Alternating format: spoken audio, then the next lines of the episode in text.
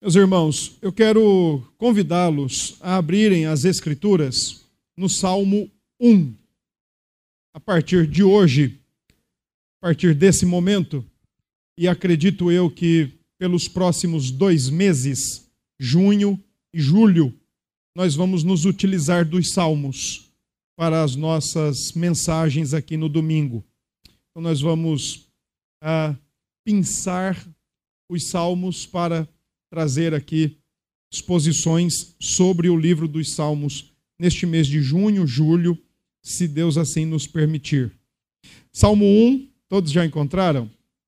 Irmãos, a minha, a minha intenção com a exposição dos Salmos é fazer pelo menos é, duas questões. Levá-los a olhar para o Senhor Deus do pacto, mas eu também quero, com os salmos, mexer com o nosso coração. É isso que eu quero nesses próximos meses. Mexer com o coração não apenas no sentido de aspectos emocionais ou sentimentais, mas mexer com a sede da nossa raiz, a raiz da nossa existência. Coração. E eu quero por isso que eu disse que eu vou pensar alguns salmos, porque eu quero exatamente aqueles que vão nos. Todos eles são frutos de um coração regenerado e expõem aquilo que estava se passando no coração dos do ou dos salmistas. Mas eu quero pensar alguns para nós entendermos um contexto deste livro e, sobretudo, a nossa vida diante de Deus também. Então, Vamos fazer a leitura. Hoje nós vamos ter o Salmo 1. Uh, todos já encontraram? Diz assim: Bem-aventurado o homem que não anda no conselho dos ímpios, não se detém no caminho dos pecadores, nem se assenta na roda dos escarnecedores. Antes, o seu prazer está na lei do Senhor e na sua lei medita de dia e de noite. Ele é como árvore plantada junto à corrente de águas, que no devido tempo dá o seu fruto, e cuja folhagem não murcha, e tudo quanto ele faz será bem-sucedido. Os ímpios não são assim. São, porém, como a palha que o vento dispersa. Por isso, os perversos não prevalecerão no juízo, nem os pecadores na congregação dos justos, pois o Senhor conhece o caminho dos justos, mas o caminho dos ímpios perecerá. Amém. Vamos orar? Mais uma vez, nosso bondoso Deus, nosso bondoso Pai, nós nos colocamos diante do Senhor em oração. E mais uma vez nós clamamos que o Senhor tenha misericórdia de nós. Mais uma vez nós rogamos que o Senhor derrame sobre o teu povo nesta noite a tua graça, que o teu doce Espírito, o nosso Mestre Espírito Santo, traga luz ao nosso entendimento e nos permita compreender o texto que agora foi lido. Sobretudo, que ele nos faça amar ainda mais a lei do Senhor. É no nome de Jesus, teu filho bendito, que nós oramos. Amém. Irmãos, o que acontece quando não lemos o manual? O que acontece quando você compra um aparelho que acontece quando você compra um aparelho de celular, uma TV, uma máquina de lavar roupas? O que acontece quando você compra qualquer coisa que junto com ele vem um manual e você simplesmente não lê? O que acontece? Daqui a pouco eu vou dizer para vocês o que acontece. Mas alguma coisa acontece quando você não lê o manual. E não é meramente ler o manual, mas é prestar atenção ao manual e se dedicar em seguir as orientações do manual.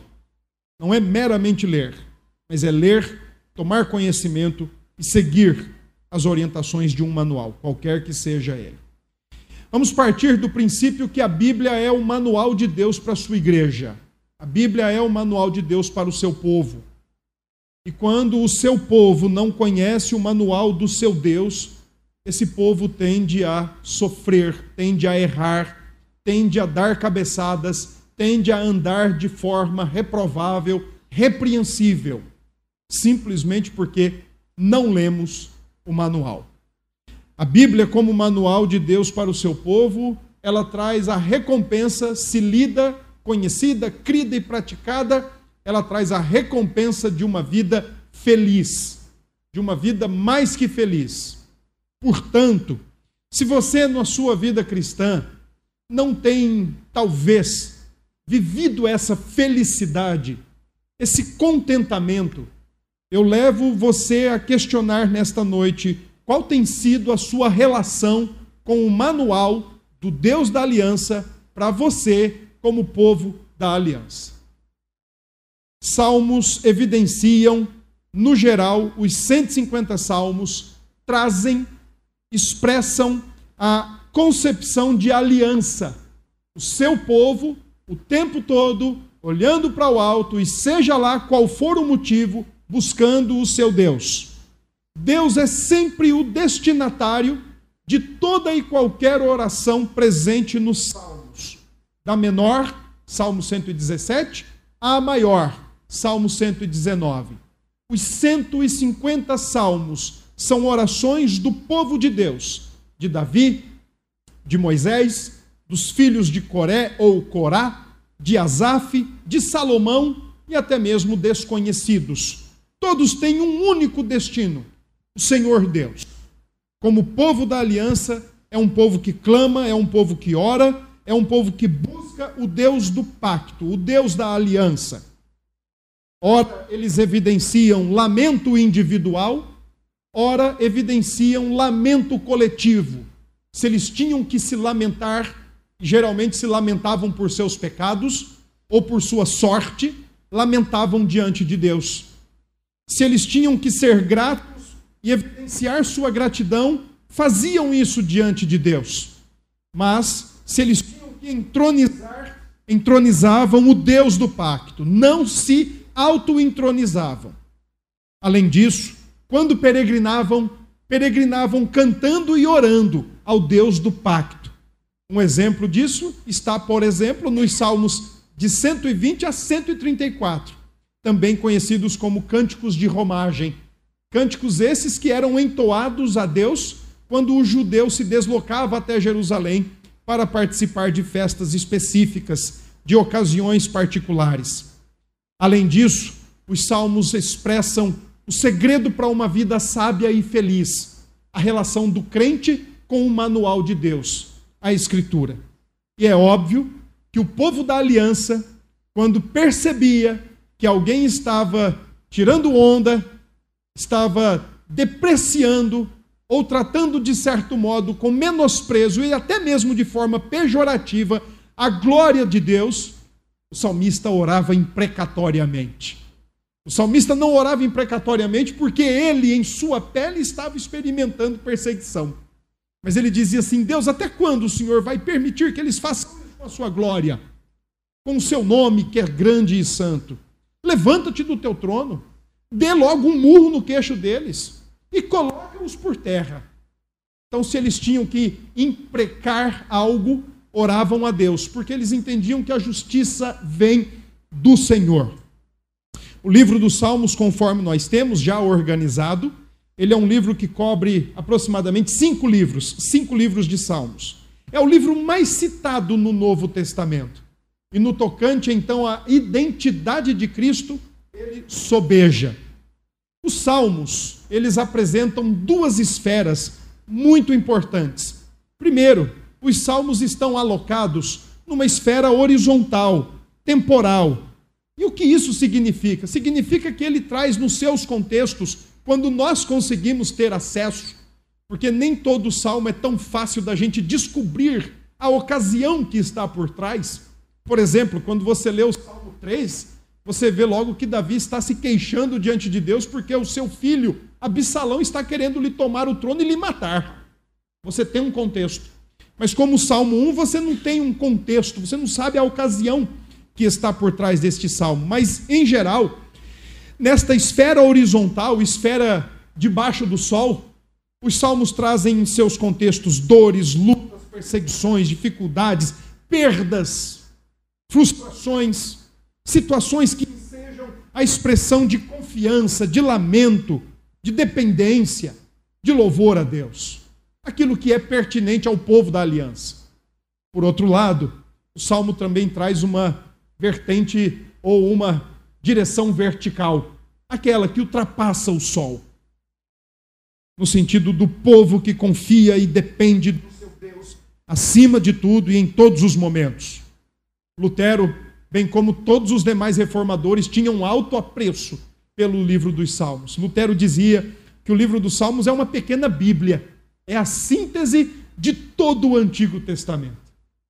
Já Calvino dizia que através dos Salmos ele tinha por costume chamar este livro e diz mais: creio que não de forma incorreta uma anatomia de todas as partes da alma humana. Ler os Salmos é ler a alma humana.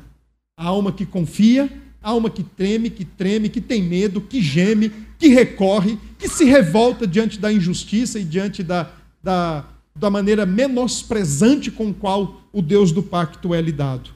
Por isso Calvino dizia isso. É uma anatomia de todas as partes da alma humana. O título dos salmos no hebraico é Terrelim, que significa simplesmente louvores, e logo ele aponta para o seu objetivo, louvor ao Senhor. A Septuaginta preferiu utilizar o termo salmos, ou simplesmente cânticos que devem ser acompanhados com instrumentos de cordas. Por isso que às vezes quando você lê o livro dos Salmos, você percebe lá que tem uma dedicatória e uma instrução. Como este salmo deve ser cantado? Com cânticos com instrumentos de cordas. O tema geral dos salmos é a expressão de oração e louvor a Deus, em toda a extensão, em toda a extensão da experiência humana com e diante do seu Deus. Irmãos, em toda extensão. Sabe o que isso significa? Está com medo? Vá orar ao Senhor. Está triste? Vá orar ao Senhor. Está abatido? Está inseguro? Está ansioso? Está agitado? Está angustiado? Vá buscar o Senhor. Vá derramar abrir, escancarar o coração, a alma diante do Senhor. Que os salmos trazem essa proposta. Orações de louvor em toda a extensão da experiência humana. E que bom que nós, como povo do pacto, aliás, esta é uma das mensagens mais impressionantes de todo o livro. Somos rebanho do seu pastoreio somos seu povo, somos criados pelo Senhor. Não temos outro bem além do Senhor Deus. O propósito do livro é prover ao povo de Deus uma coletânea de cânticos para adoração adequada em diversas situações. E quando você vai ver a dificuldade que os Salmos oferece por conta do seu contexto, nada mais é porque o livro todo, com seus 150 salmos, cobrem um período de aproximadamente mil anos. E tem salmos nas Escrituras, por exemplo, que não estão neste livro, como o salmo de Midian, perdão, a irmã de Moisés, Êxodo 15, o salmo de Davi, em 1 Crônicas 16, e tantos outros. Diz a Escritura que Salomão escreveu mil salmos. E nem todos estão aqui primeiro salmo provavelmente a ser escrito foi o de Moisés, Salmo 90, por volta de 1410 antes de Cristo. E o último salmo, provavelmente a ter sido escrito, foi o 126. Quando o Senhor restaurou a nossa sorte, ficamos como quem sonha. Então, enquanto Moisés está lá no início, contemplando a eternidade de Deus e a efemeridade da vida humana, o 126 está dizendo: Deus permanece fiel e restaurou a nossa sorte. Mil anos estão cobertos no livro dos Salmos. O Salmo 1, juntamente com o Salmo 2, não são composições ah, de um tempo mais perto do início da formulação dos Salmos. Eles já são composições mais tardias. E aqui, para quem está escrevendo o TCC, eu recebi a grata notícia que o Denning concluiu, né, e foi aprovado. Eu, eu não vou falar para você falar, não vou pedir para você dizer como você fez. Mas para quem ainda vai escrever TCC e quem ainda vai fazer algum trabalho dessa natureza, irmãos, a introdução é escrita por último. A introdução é escrita por último. Não, não vai inventar de escrever a introdução no início. Não vou cobrar nada por essa dica. Mas a introdução é escrita por último. É isso mesmo. A gente pensa que introdução tem que ser no início. Não é. Salmos 1 e 2 foram escritos muito mais tarde. E eles vêm exatamente como uma introdução a todo o livro dos Salmos. Então, é, eu sei que às vezes a gente tem a tendência de olhar assim: Salmo 1, primeiro salmo a ser escrito. Não.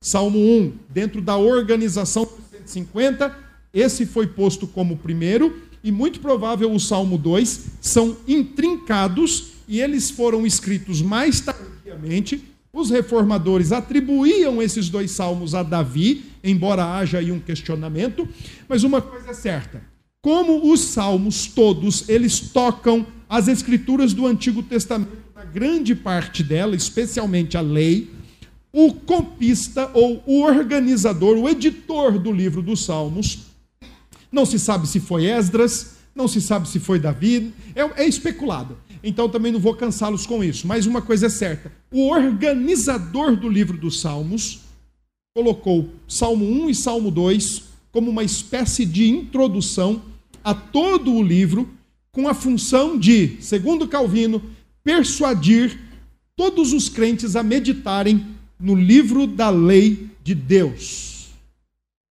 Coisa esta que todos os salmos trazem também uma reflexão e uma meditação ou um apego à lei de Deus. O Salmo 1, ele trata de algumas coisas bem interessantes. Trata de, primeiro, pessoas, aliás, dois grupos. Ele trata de caminhos, também dois caminhos. E ele também trata de destinos, dois destinos. Só você, por exemplo, acompanhar a leitura do verso 5 e 6, quando ele diz que o caminho dos perversos não prevalecerá. O caminho dos justos, sim, mas os ímpios não prevalecerão e os seus caminhos perecerão. Versículos 5 e 6.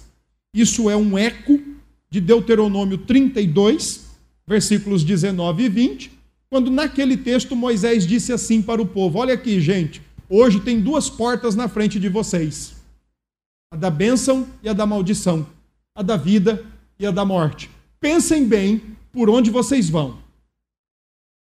Analisem bem por onde vocês vão.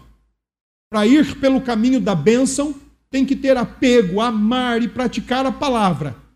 Para ir pelo caminho da morte e da maldição, é só rejeitar a palavra. Por isso que o Salmo, Salmo 1, versos 5 e 6 trazem essa tônica do encerramento dos destinos daqueles que ouvem, praticam a palavra de Deus e daqueles que ouvem e não praticam ou não querem aproximação com a mesma.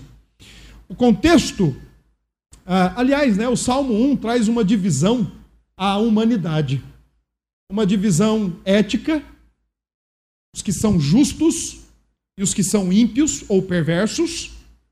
Justo, no contexto do Antigo Testamento, não é impecável não é aquele que não peca, não é aquele que não erra.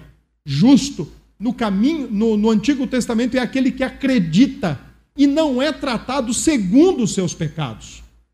Esse é o justo no Antigo Testamento. Ele acredita, ele crê em Deus, como por exemplo diz lá em Gênesis 15: Abraão creu em Deus e isso lhe foi imputado para justiça, e ali passa a desfrutar de um relacionamento íntimo e amigável com Deus, a ponto de Deus considerar o seguinte: eu não posso esconder isso do meu amigo Abraão. Então, o justo no Antigo Testamento, o termo justo, meus queridos, ele não se aplica a alguém impecável, se aplica a pecadores que creram em Deus e que foram restaurados a uma comunhão de amizade íntima e de aliança com o seu Deus. É por isso que o Salmo 1 divide, primeiro, eticamente, o justo e o perverso, qual é a condição do seu coração, mas também divide a humanidade judicialmente. Como assim? Qual é o destino deles? Qual é a relação deles com a lei? O que é que eles vão receber por se relacionarem da maneira como se relacionam com a lei de Deus? É óbvio que, como já dito, o contexto do Salmo 1 é a ideia, traz a consigo a ideia de levar os crentes, os justos do Antigo Testamento, a se relacionarem com a lei de Deus. E para nossa curiosidade, a expressão lei de Deus, conforme utilizada no Salmo 1, verso 2, o prazer do crente, do justo, está na lei do Senhor, e na sua lei medita de dia e de noite, a palavra que o salmista usa aí é a palavra Torá. Uma palavra muito aplicada aos cinco primeiros livros do Antigo Testamento, aplicada aos textos de Moisés, mas não no sentido, irmãos, de peso, não no sentido de obrigação, não no sentido de algo que nos faz sofrer, algo que nos faz é, sentir o pesar da mão de Deus sobre nós. É exatamente o contrário. A palavra Torá, que também pode ser traduzida como lei, ela tem uma outra tradução: instrução. Então, o crente, o justo, que tem prazer na instrução do Senhor, no manual do Senhor, e neste manual medita de dia e noite, é um crente apegado às Escrituras e que faz bom uso do manual. Por outro lado, o perverso ou o ímpio, ele não gosta da lei do Senhor, ele não gosta nem da sua instrução e nem da sua proibição. Enquanto o justo vê na lei do Senhor instrução e nas proibições consegue, consegue verificar os nãos amorosos de Deus, cuidadosos de Deus para com ele, o ímpio, o perverso, vê na instrução do Senhor algo que vai contra os seus interesses, algo que vai contra o seu egoísmo. Olha, Deus quer assim, não, mas eu quero assim. Olha, Deus ensina que o casamento é assim. Não, não, casamento para mim é do meu jeito. Mas Deus ensina, Deus instrui o povo da aliança que a família é dessa dessa forma, é construída com homem, com mulher, com filhos que são herança do Senhor. Não, não, família para mim é de outro jeito. Porque o perverso não ama a lei do Senhor. Ele não gosta da instrução e não do amor de Deus, cuidadoso e protetor de Deus para o seu povo, ele vê impedimentos à sua felicidade. Então o perverso raciocina assim: eu não vou dar ouvidos aos nãos de Deus, o que importa é a minha felicidade. O que importa é a minha alegria, o que importa é a minha sensação de prazer e de satisfação, ainda que eu quebre os nãos de Deus, porque o que importa é o que eu quero e não o que ele quer. A humanidade está dividida. Torá tem a ver com instrução. O Salmo 1 tem conexão, por exemplo, com o Salmo 19, com o Salmo 119, o mais longo da Bíblia, que faz o tempo todo relação com a lei de Deus. Além disso, o Salmo 1 nos faz lembrar das campanhas vitoriosas de Josué, quando o Senhor disse a Josué: Olha, Josué, meu servo é morto, mas a obra não termina, a obra não para. Daqui um dia a igreja vai ter que ouvir: Olha, irmãos, o presbítero Sandro morreu mas a obra não termina. O presbítero Jean foi morar com Jesus, mas a obra não para. O presbítero Joselito igual, mas a obra não para.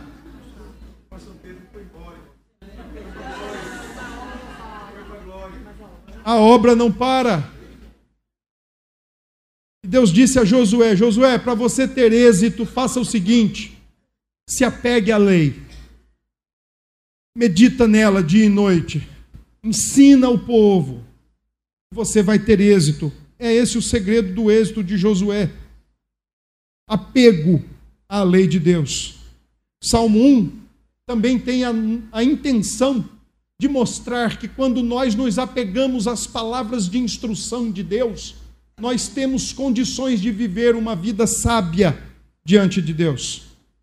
Não é à toa que o salmista também diz que, amando e praticando a palavra de Deus, vivendo em sabedoria com base na palavra de Deus, o salmista diz no verso 3 que nós seremos como árvore plantada.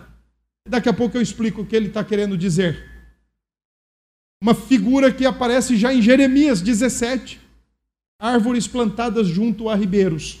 Então o salmo está o tempo todo se relacionando com a lei de Deus, no sentido de instruir, mas também no sentido de fazer o justo, praticá-la, amá-la, refletir sobre a mesma, se ele quer ser feliz. Não aos seus moldes, não aos moldes de, do mundo, mas aos moldes do Senhor do pacto, o Deus da aliança. O salmo começa com uma expressão que nós temos a, a comum tradução, ainda que coloquial, ainda que cotidiana, simplória, simplória não, mas sim, simplificada, de bem-aventurado ser um homem mais que feliz. Mas eu não consigo exprimir o que isso quer dizer, mais que feliz.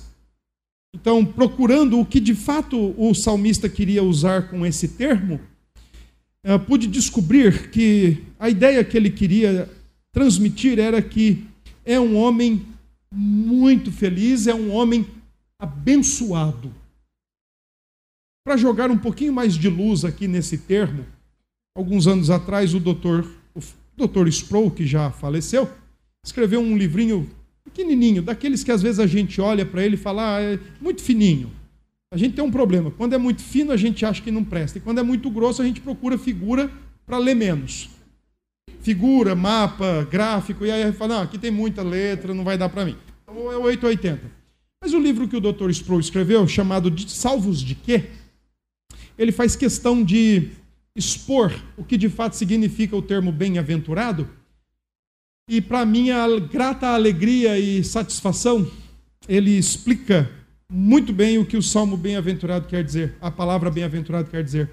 É uma pessoa que atenta à lei de Deus, sobre a sua cabeça estão as mãos de Deus para abençoar.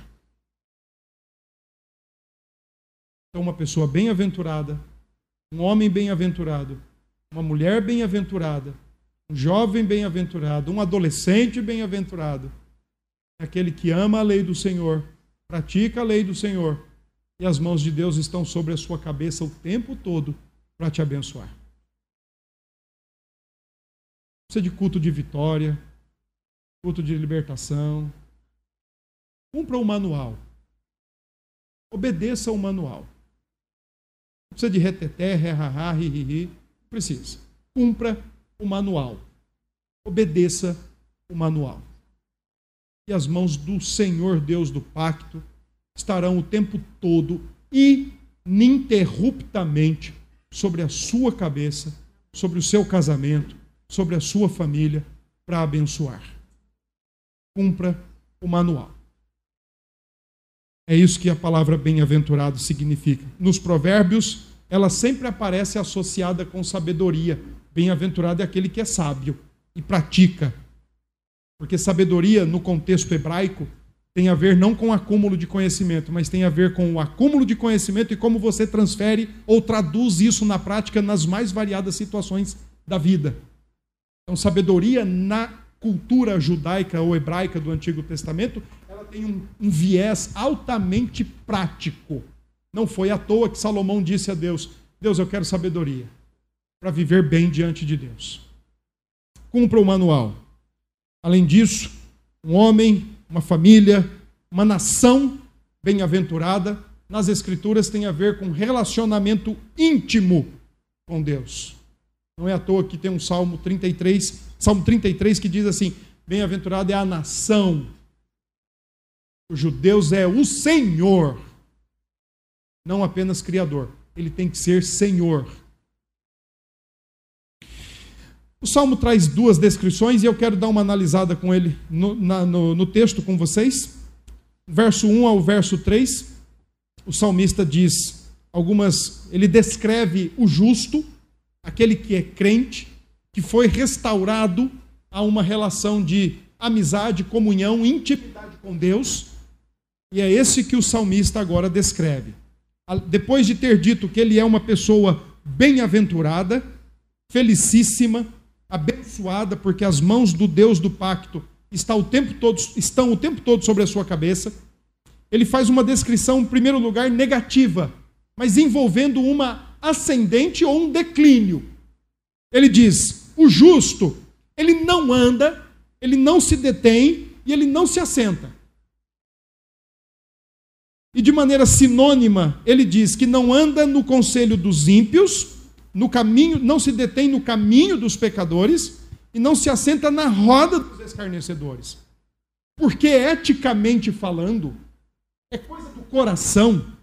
O coração do justo foi nascido de novo e não pode estar em comum acordo, seja andando pelo caminho, seja se detendo no caminho, nas orientações, nas, nas ideias e muito menos se assentando com aqueles que divergem de coração.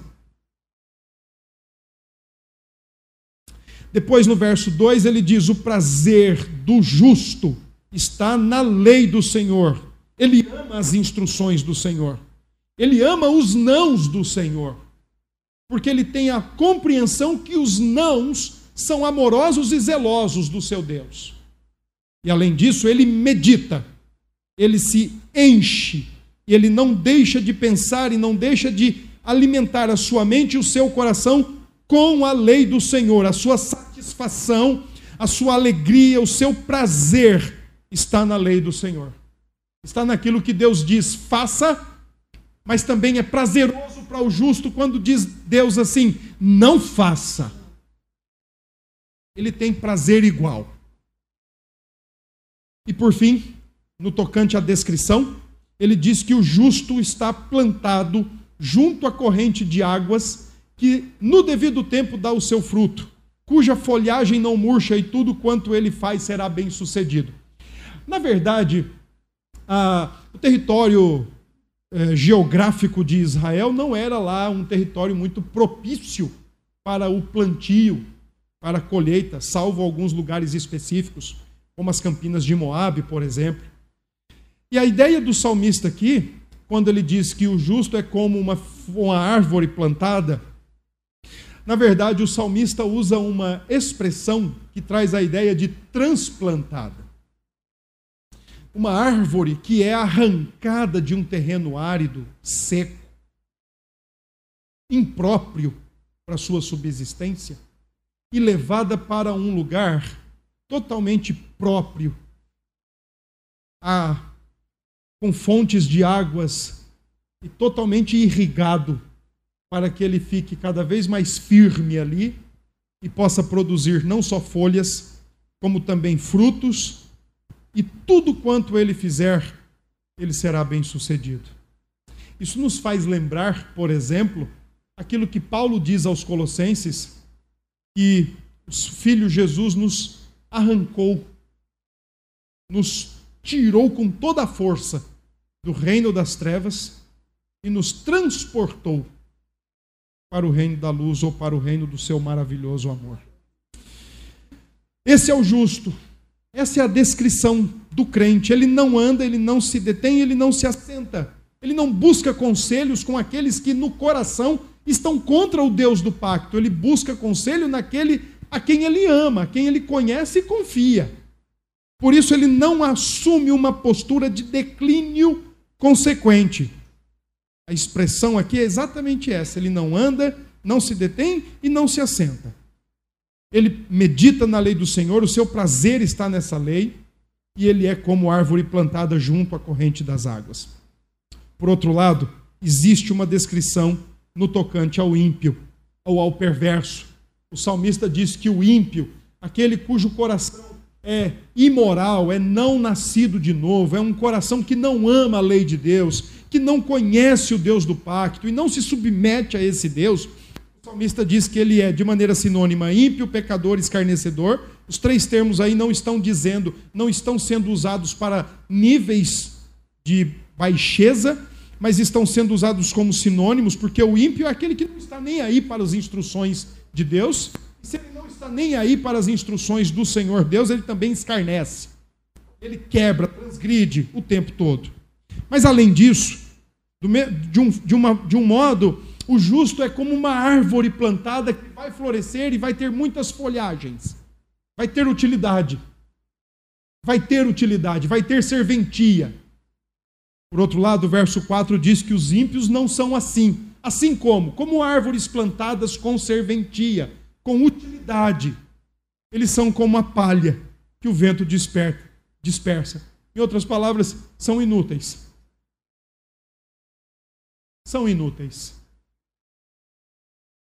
Porque uma palha que o vento dispersa, e isso numa cultura agrícola, como a cultura dos judeus no Antigo Testamento, que tinham a compreensão que você só deve ficar com, por exemplo, a espiga com o milho e a palha pode ser queimada, jogada fora. Essa é a ideia que o salmista coloca. Os ímpios são como a palha. Podem ser queimadas, podem se transformar em cinzas, mas o vento também pode levar, pode dispersar e não vai fazer falta, porque não tem utilidade alguma. Não querem viver segundo o manual do seu Deus, do Deus do pacto. Por outro lado, versos 5 e 6 trata da condição judicial de ambos, tanto do justo como do perverso. No tocante ao justo, ao crente do Antigo Testamento, da igreja do Antigo Testamento, o versículo 6 e a porção A diz: O Senhor conhece o caminho dos justos. E essa é uma expressão tão poderosa no Salmo 6, no Salmo 1, verso 6, porque quando o salmista coloca o Senhor conhece, ele está dizendo assim: olha, não é só por onisciência ou presciência que Deus conhece o caminho do justo. Geralmente nós ouvimos falar muito da onisciência antes da criação, né? Deus que sabe tudo, que vê tudo, de todo, toda forma, de trás para frente, de frente para trás, passado, presente, futuro. É, ele vê tudo como um ato só.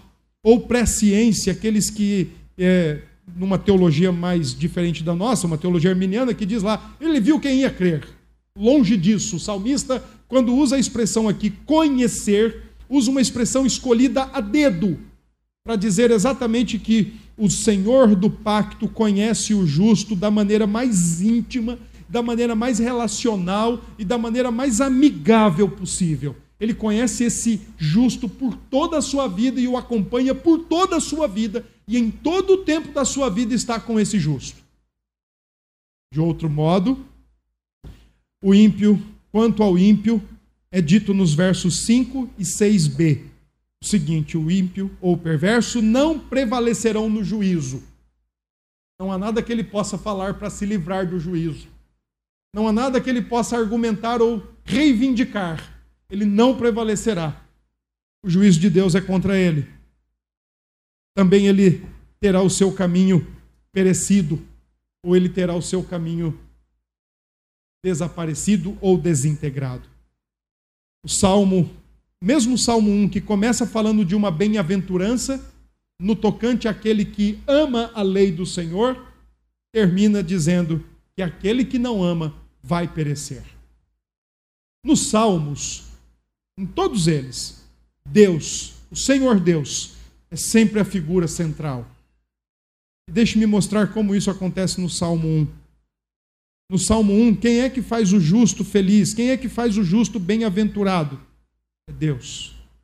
No Salmo 1, verso 3, quem é que transplanta o justo de uma vida inútil para uma vida útil para a glória de Deus? É Deus. Verso 5, quem é que retribui o perverso por fechar o coração à sua palavra? É Deus. E no verso 6, quem é que se relaciona o tempo todo com a vida do justo, de maneira íntima, amigável, amorosa, relacionamento profundo também é Deus. Como nós podemos trazer Cristo para o cenário do Salmo 1? Embora Agostinho, nos seus comentários aos Salmos, sem nenhum titubeio, sem nenhum arrudeio, como nós dizemos aqui, ele diga logo que o homem do Salmo 1 é Cristo, talvez exista aqui um probleminha.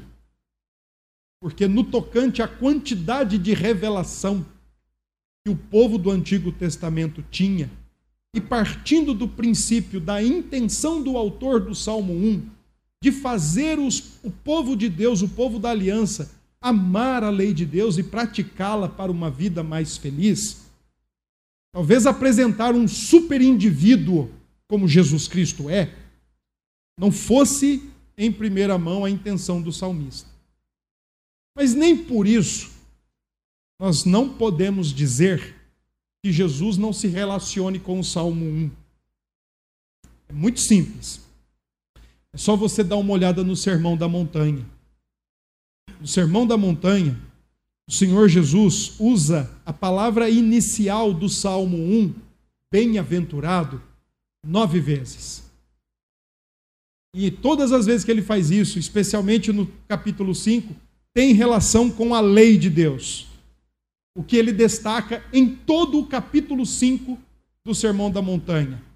Bem-aventurado é aquele que chora, bem-aventurado é o misericordioso, bem-aventurado é aquele que tem fome e sede, bem-aventurado é são vocês quando perseguidos, quando injuriados, bem-aventurados. Nove vezes o Senhor Jesus diz em relação àquele que se relaciona com a lei de Deus. E em todo o capítulo 5, na continuação das bem-aventuranças, ele diz: Olha, a lei de Deus não, não apenas proíbe o homicídio por vias de fato, proíbe que você mate no seu coração.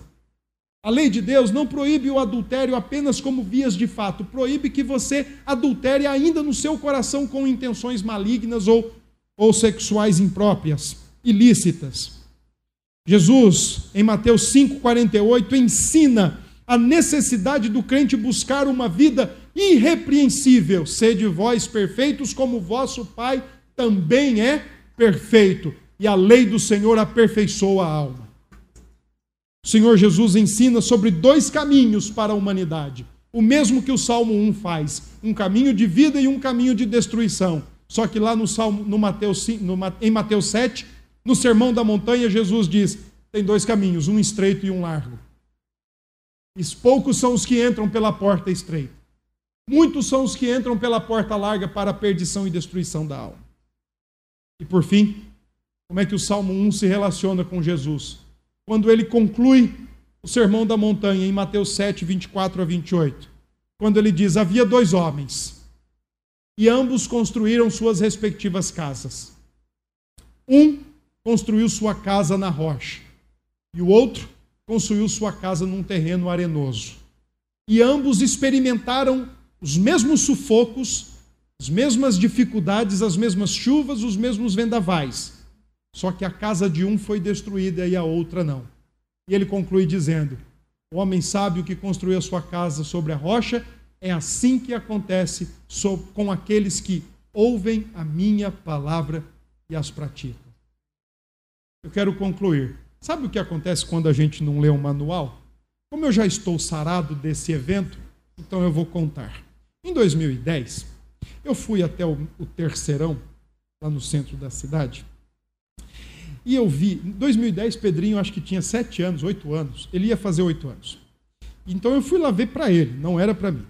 E eu fui lá e vi um jogo de futebol, de videogame, da Copa do Mundo de 2010. E eu falei assim: olha, o que é isso? É, isso aqui é assim. Eu falei, e dá para jogar no computador? Ela falou, não, não dá para jogar no computador. Tem que ser no videogame. Eu falei, tá certo, já entendi. E aí Pedrinho ficou ali atrás de mim o tempo todo.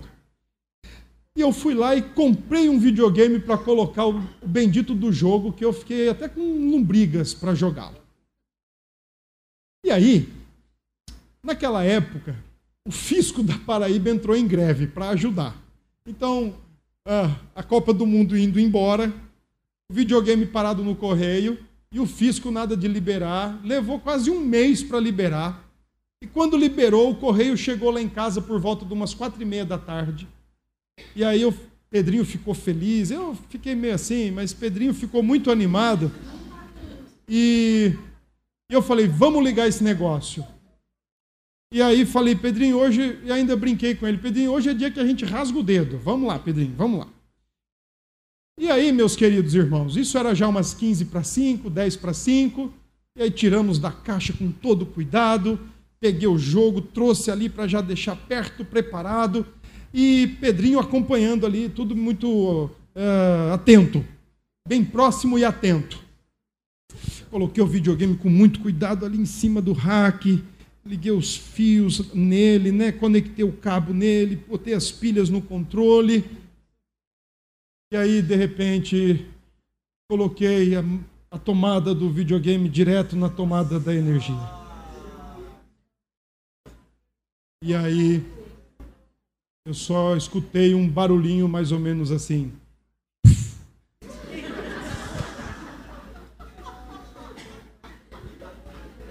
e um cheiro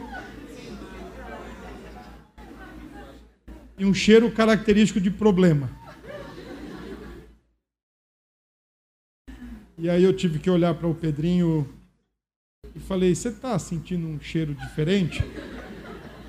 E ele disse: "Pai, acho que queimou."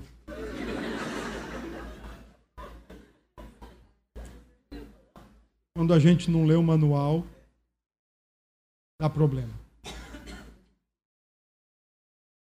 Quando a gente não lê o manual do Deus da igreja, não ama esse manual, não pratica esse manual, a gente se quer. Vamos orar? Senhor, nós agradecemos por mais uma vez o Senhor nos falar ao coração. Nós somos o povo da palavra, criados por tua palavra mas que na prática geralmente deixamos, a, deixamos tanto a desejar no convívio, no amor, no apego à tua palavra. Nosso coração tem andado cheio de tanta preocupação, tanta inquietação, tanto medo, tanto anseio, quando na verdade era para o nosso coração estar mais cheio da tua palavra. Nosso coração tem estado cheio de ranço, de mágoa, de rancor, quando era para estar cheio da tua palavra. E, Senhor, certamente nos tornamos indesculpáveis diante de ti, no tocante à nossa própria vida, porque muito provavelmente não temos nem ouvido, nem atendido as tuas amorosas instruções os teus cuidadosos nãos para a nossa vida. Que o Senhor tenha misericórdia de nós e nos ajude a ter uma vida mais pautada, balizada por tua palavra e, ao tempo, e no tempo todo em que estivermos vivendo, praticantes da tua palavra. É assim que oramos. E oramos gratos no nome do Senhor da igreja, Jesus. Amém.